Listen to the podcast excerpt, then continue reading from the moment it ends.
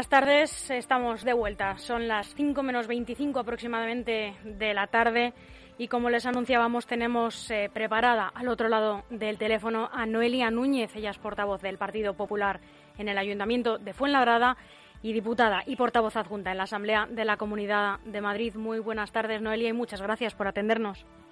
Buenas tardes, Almudena. Un placer estar con vosotros una vez más. El placer es nuestro.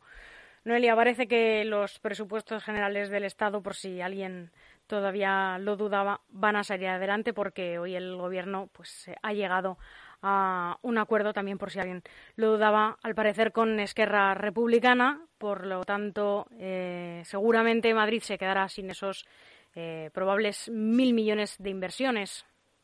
en inversiones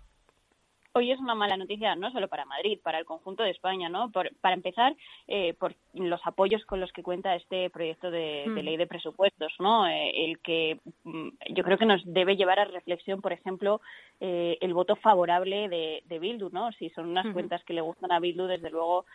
son unas cuentas malas para el conjunto de España, ¿no? Porque no es simplemente se abstienen, sino que dan su voto favorable y eso lo que debería hacernos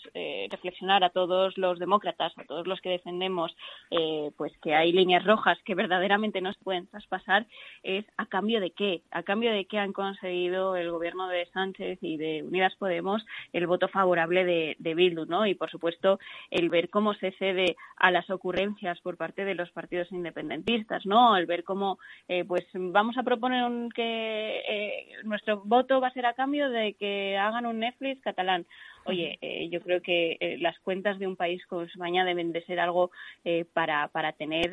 una cierta entidad y para tomárselas de una manera, yo creo que más en serio de lo que se lo están tomando, ¿no? No pueden ser esto un comodín simplemente para seguir en el, en el Palacio de la Moncloa y debería el gobierno pues plantarse y decir, mira, no estamos dispuestos a, mm, por de seguir en el gobierno, por de seguir sentados en el sillón y durmiendo en la Moncloa no estamos dispuestos a que, se rían del conjunto de los españoles o a que eh, tengamos que pactar o negociar estas cuentas públicas con, eh, bueno, pues al final con los, los, que, los que son los herederos de, la banda terrorista ETA, ¿no? Yo creo que es, al final es una mala noticia para España porque además luego ya no solo fruto de esos apoyos, ¿no? Que eso ya eh, hace que, que sean unas malas cuentas, sino que además todo lo que llevan detrás, esa subida eh, de impuestos, eh, que recuerdo muy bien como una vez tras otra nos decían por parte de la ministra Montero y por otros eh, miembros del Ejecutivo que no se nos iban a subir las, los impuestos a las clases medias y al final nos suben los impuestos a todos, ¿no? Porque hoy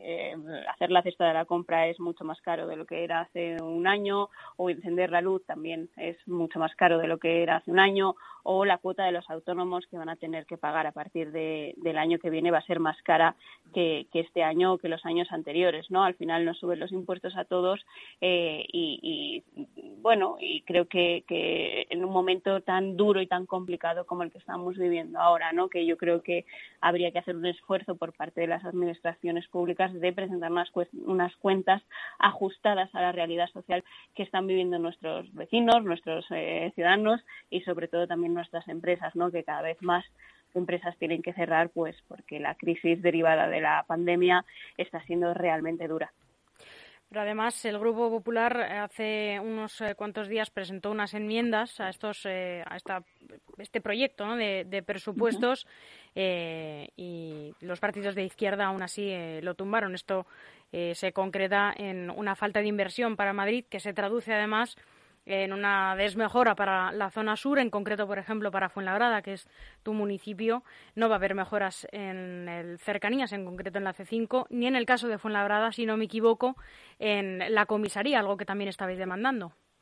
Eso es. Eh, a mí me hace mucha gracia, ¿no? Cuando gobernaba el señor Rajoy, cuando presentamos ese plan de cercanías, eh, todo eran reivindicaciones y manifestaciones por parte del Partido Socialista, en concreto en el caso de Fuenlabrada, que nos traían pleno tras pleno eh, la necesidad de inversión en la C5 y estamos totalmente a favor de que hay que invertir en la C5 independientemente de quién gobierne y por eso el, ministro en su momento del gobierno del Partido Popular eh, presentó ese plan de, cercanías con una inversión de 5.000 millones para Madrid. ¿no? es cierto que hay que, que hay que mejorar la C5 en cuanto a frecuencia, en cuanto a infraestructuras y sobre todo algo fundamental eh, que muchos eh, lo sufrirán y que muchos lo conocerán es la accesibilidad de la línea C5. Eh, en pleno 2021 no podemos permitirnos tener en Fuenlabrada, en Fuenlabrada, en Leganés, en, Humanes también, y luego ya, por supuesto, en, Madrid Capital, que son los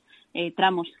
hasta llegar a Tocha que, por los que transcurre la, la C5, una línea que nos conecta con Madrid que no sea accesible para todo el mundo. Que una persona que vaya en silla de ruedas o unos padres con un carrito de bebé no puedan acceder a esa línea porque la, por ejemplo, la estación de la, de la Serna, que yo creo que es la más inaccesible de toda la línea C5, eh, haya entre andén y eh, vagón eh, pues casi medio metro de altura, ¿no? Yo creo que no nos podemos permitir ese lujo en pleno en pleno 2021, ¿no? Y luego, eh, pues el silencio cómplice en este caso del Partido Socialista en Fuenlabrada, que no reclama o que no ve no ve la injusticia de decir, oye, que son unas enmiendas que en algunas podremos estar a favor, que en algunas podremos estar en contra, pero al final son unas enmiendas, en este caso, con respecto a la línea C5 o en la comisaría o las obras de la comisaría de Policía Nacional de Fuenlabrada, son unas enmiendas positivas para la ciudad, independientemente de si las propone el Grupo Popular o cualquier otro grupo, en este caso en el Parlamento Nacional. Eh, son unas enmiendas buenas para Fuenlabrada y los partidos de izquierda las han rechazado, pues no entendemos muy bien por qué, porque no son unas enmiendas ideológicas, no son unas enmiendas eh, que alteren drásticamente el proyecto de, de presupuestos y sí que son unas enmiendas que mejorarían notablemente la vida de todos los vecinos del sur en este caso, ¿no? Al final son mil millones de euros eh, el cómputo de todas las enmiendas presentadas y todas han sido desestimadas. Pues eh, preguntaremos en el Pleno, por supuesto, la opinión del equipo de gobierno eh, sobre, sobre el rechazo frontal de los partidos de izquierdas a estas enmiendas y si nos acompañarán a, en las reivindicaciones de tener una comisaría en condiciones en Fuenlabrada y a que la C5 deje de ser noticia a diario por eh, retrasos, demoras, por la inaccesibilidad y para tener una línea en condiciones para las grandes ciudades a las que presta servicio. La semana pasada, concretamente el jueves, eh, creo, eh, te reúnes con el consejero de Sanidad, el señor Ruiz Escudero, para hablar de las mejoras que se han hecho en los centros de salud, una inversión de más de un millón de euros eh, y también sobre lo prioritario que es eh, el centro de salud en el vivero. ¿De qué otros temas habláis y qué ideas se ponen en común en esta reunión? Pues estuvimos hablando sobre todo de, eh, la, de la actualidad sanitaria de Fuenlabrada, ¿no? Es cierto que eh, hemos escuchado en muchas ocasiones durante muchos años que hacía falta un centro de salud en el barrio del Vivero por parte de la izquierda. Y cuando empezaron a reclamarlo ni había las cartillas suficientes ni las ni la población suficiente para que allí se construyera un centro de salud. Estos son datos objetivos, es decir, eh, para, que haya un centro de salud tiene que haber eh, se tiene que cumplir una serie de requisitos. Y en aquel momento el barrio estaba en desarrollo y no tenía pese a haber viviendas no tenía habitantes suficientes ¿no? Pero es cierto que con el paso del tiempo esas viviendas construidas se han ido llenando. Es un barrio que ahora mismo tiene una población suficiente y necesaria para eh, ese centro de, salud y, la consejería lo sabe y la consejería eh, me trasladó en ese, mediante el consejero en este caso que era uno de los centros prioritarios para pues esta corta legislatura que, estamos viviendo, ¿no? Eh, están, están contemplados diversos centros de salud, en este caso en el de Folabrada, por ejemplo, sí que está contemplado, el proyecto está redactado, simplemente falta em, que se pase por Consejo de Gobierno que eh, confiamos en que pase en los primeros en los primeros meses del año que viene. Pero eh, se redactó el proyecto, se licitó, eh, creo recordar que era una cantidad de unos 42.000 euros si, si la memoria no, no me falla en este en este caso. Y simplemente faltaría el trámite de ir a Consejo de Gobierno que me consta que es de los de los primeros que irán porque es una es una necesidad real. Y luego pues estuvimos viendo también el tema del hospital que ha recibido numerosos reconocimientos en estas últimas semanas, ¿no? Eh, por las altas eh, valoraciones que tiene y por las, las, técnicas que aplican en diferentes áreas de, dicho hospital, ¿no? Oncología siempre es una referencia en el hospital de, de Fuenlabrada y estuvimos viendo pues también el presupuesto que recibe anualmente el, hospital por parte de la Comunidad de Madrid, que en este caso son 150 millones de, euros, ¿no? Que parece una cantidad menor, pero la verdad que es una inversión enorme. Tenemos un hospital eh, puntero y desde luego la inversión eh, va, acorde a la calidad del hospital que, tenemos, ¿no? Pero para que para que comparéis o para que eh, los que nos están escuchando se hagan una idea, la, el presupuesto del hospital es de 150 millones de euros y el presupuesto de toda la ciudad de Fuenlabrada son 200 millones de euros. Es casi una ciudad en pequeñito lo que tenemos dentro del hospital eh, y, desde luego que, es unos recursos muy bien aprovechados porque, insisto, tenemos uno de los mejores hospitales, yo creo, de, de toda la comunidad de Madrid y referente en, en, diversas áreas y sobre todo, como decía antes, en, en, oncología. ¿no? Y luego estuvimos viendo también pues todas las obras que se han hecho durante la pasada legislatura en los centros de salud. ¿no? Al final, Colorado es una ciudad eh, con, mucha trayectoria, con mucha historia y con unas infraestructuras eh, pues que, se han ido deteriorando a lo largo del tiempo, obviamente, ¿no? El tiempo nos afecta no solo a las personas sino también a los a los inmuebles en este caso, ¿no? Y pues esas pequeñas reparaciones, eh, necesidades de inversión, de actualización que necesitaban nuestros centros de salud, pues han ido acometiendo, como bien decías, en la pasada legislatura por más de más de un millón de euros. La comunidad también está realizando eh, decías en, eh, a través de, tus redes sociales, una inversión relevante en el municipio, en Fuenlabrada, a través del proyecto Arco Verde. Eh, tuvimos la ocasión de hablar de este proyecto antes de las elecciones del 4 de mayo con, con la consejera Paloma Martín, la consejera de Medio Ambiente a través de la M60 Verde. Cuéntanos un poco más de este, acerca de este proyecto y qué tiene que ver con el Cerro La Cantueña, Noelia. Pues a mí me parece un proyecto eh, muy bueno para, para toda la Comunidad de Madrid porque al final eh, nos va a permitir ir eh, a cualquier punto de la región, de norte a sur, de este a oeste, eh, a través de estas sendas, ¿no? Porque esto se va a conectar, estos nuestros municipios se van a conectar en un gran parque, por así decirlo, en esa gran M60 verde con otros municipios a través de sendas, pues en este caso el, el, parque o el cerro La Cantueña eh, va a ser clave, junto con el de la Pollina también, que ya se está también trabajando en, en ello a través de eh, conectarlo a través de, de Bosque Sur, perdón, eh, para tener este eje nuevo verde dentro de Fuenlabrada. Y el, de la, el del Cerro de la Cantoña se está desarrollando ahora mismo, se ha recuperado em, una especie de lago. tuve ocasión de, hablar con el director general de este tema eh, en el que se está recuperando fauna también eh, para Fuenlabrada y, y, la verdad que cuando esté todo en condiciones y cuando esté todo ya adecuado va a ser va a ser un parque digno de tener en Fuenlabrada y que y que lo vamos a disfrutar todos no yo creo que es una fantástica noticia que se recupere una zona verde para para nuestra ciudad que en este caso eh, se apueste también por fomentar eh, ese cuidado al medio ambiente, ese cuidado a la fauna y a la flora que en muchas ocasiones pues eh, no se estaba respetando, no en este caso no se estaban realizando actuaciones en torno al Cerro de la Cantueña y creo que es una fantástica noticia que la Comunidad de Madrid haya decidido actuar precisamente en, en, esa, en esa zona que no se estaba haciendo nada y, que cuando, ya te digo, cuando esté todo eh, listo, cuando esté ya todo terminado, pues yo creo que va a ser eh, uno de los proyectos estrellas de, la legislatura en cuanto a la consejería se refiere, ¿no? Y, va a ser una fantástica noticia eh, que lo tengamos aquí, que lo tengamos ahí en Fuenlabrada, disfrute de, para disfrute de todos a un pie de donde de nuestras casas. Una de las últimas eh, mociones, y cambiando un poco de tercio a algo un poco menos agradable, vamos a decir,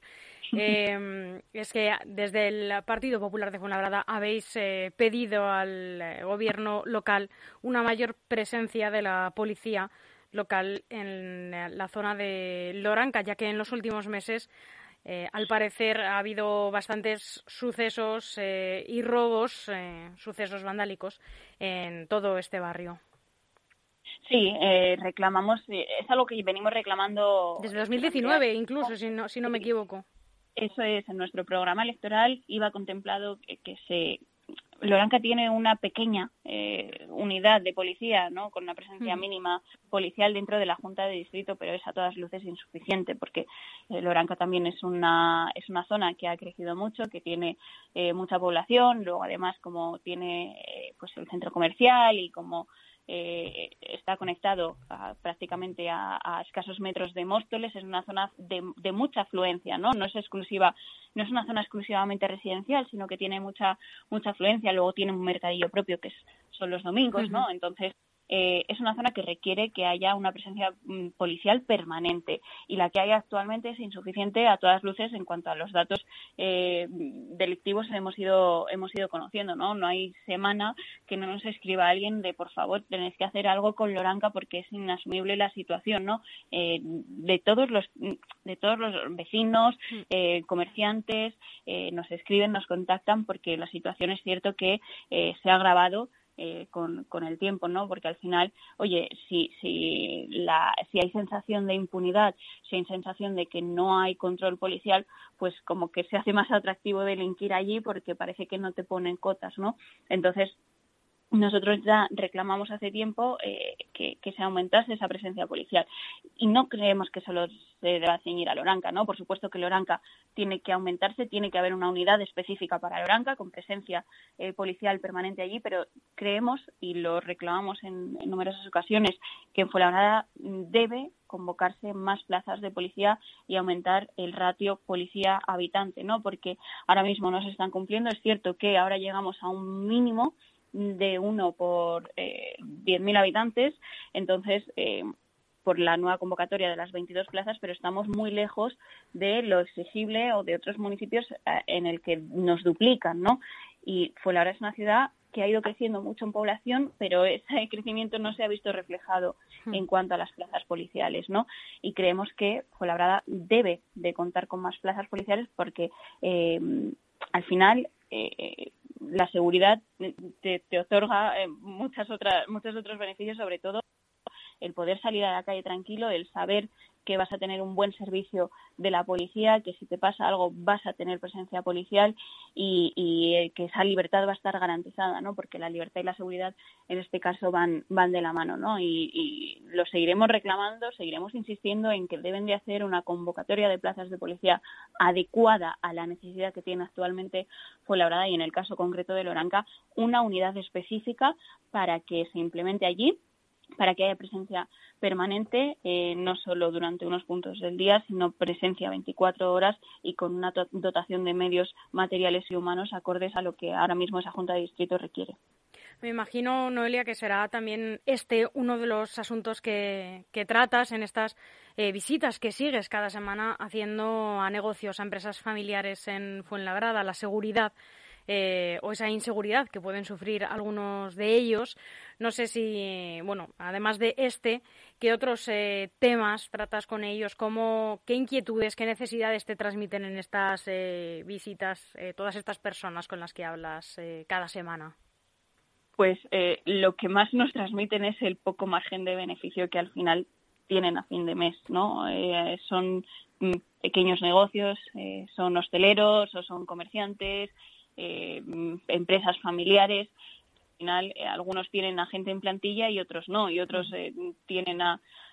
es un negocio de, en el que trabaja la mujer, el marido o el hijo, ¿no? En, este caso, o, o, simplemente esa persona solo porque no le da ni tan siquiera para tener como autónomo a, a otro miembro de, de, la familia, ¿no? Y nos trasladan eso, que, que ahora mismo la situación es prácticamente insostenible porque eh, todo se ha encarecido enormemente, desde eh, abrir el cierre del negocio para eh, si es mecánico, porque ya la luz le cuesta bastante más, ¿no? En la última visita nos decían que habían pasado de pagar 500 euros mensuales de luz a casi los 800, ¿no? Y al final son 300 euros al mes más solo en luz o, por ejemplo, eh, con respecto al pago a proveedores,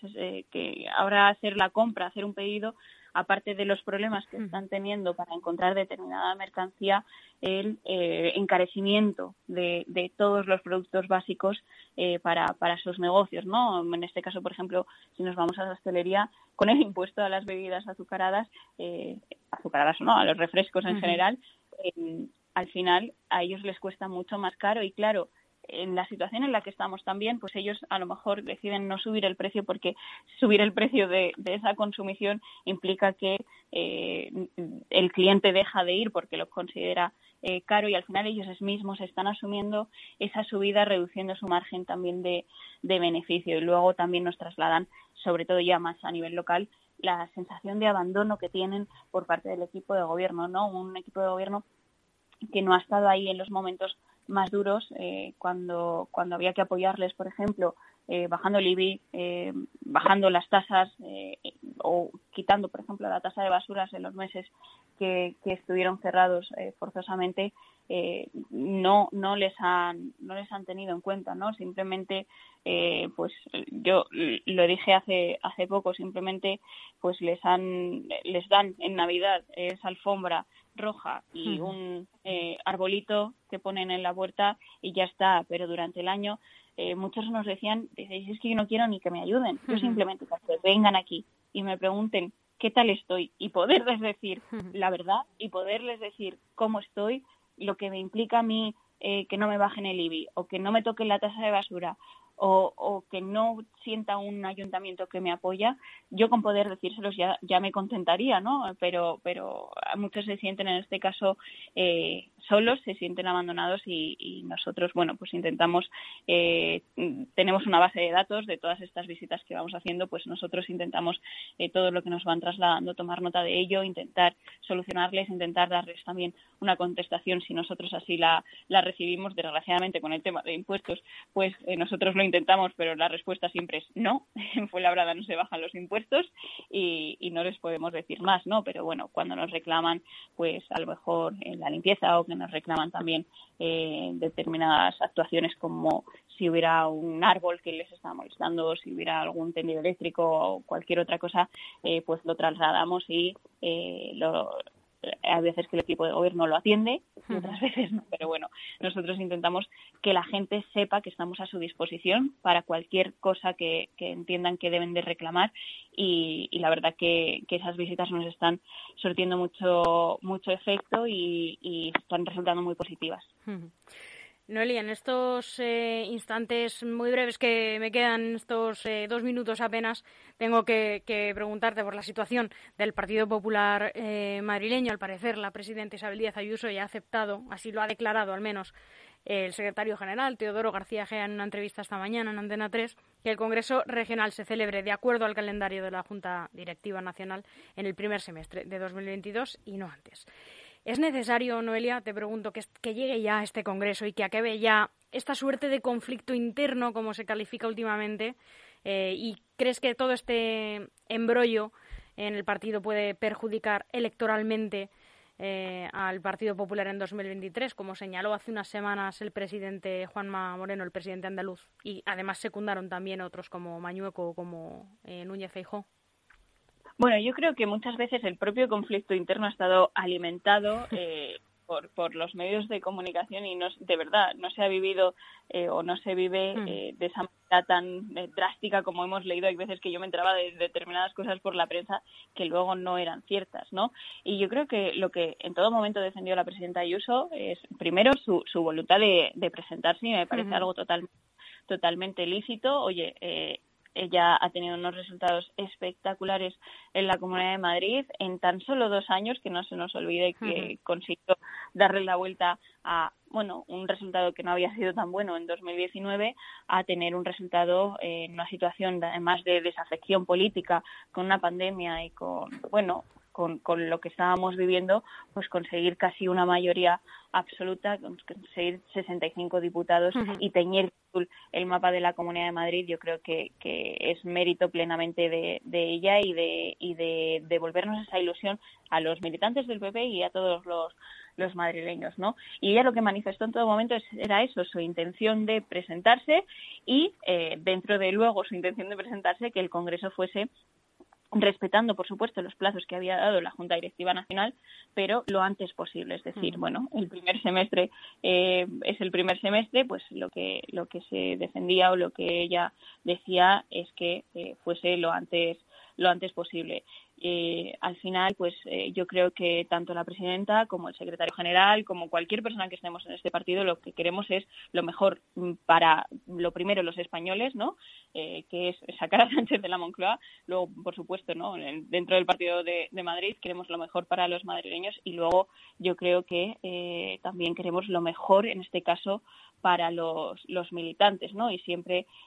pensando en ellos y siempre con respeto a las siglas, ¿no? Y, así yo creo que deben de ir todos los debates que tengamos, eh, que, una organización también está muy bien debatir y discrepar y, hablar eh, de, todo lo que podamos, y, pero siempre sin perder la perspectiva de que nos debemos a estas siglas para lo bueno y para lo malo. estas siglas han hecho que Fuenlabrada tenga con Isabel Díaz Ayuso eh, el mejor resultado que ha tenido el Partido Popular popular nunca y en este caso pues habrá que trabajar para que para que dentro de un año y medio que es prácticamente lo que nos queda para llegar a 2023 a las elecciones de 2023 Fuenlabrada vuelva a ser azul tanto a nivel municipal como a nivel autonómico no entonces eh, lo que hay que hacer es seguir trabajando y seguir eh, intentando pues conseguir lo mejor para los españoles para para los madrileños y también para nuestras siglas Noelia Núñez, portavoz del Partido Popular en el Ayuntamiento de Fuenlabrada y diputada y portavoz adjunta en la Asamblea de la Comunidad de Madrid. Muchísimas gracias por atendernos en esta tarde. Gracias a vosotros, un placer como siempre. Un saludo y feliz tarde. Igualmente, gracias.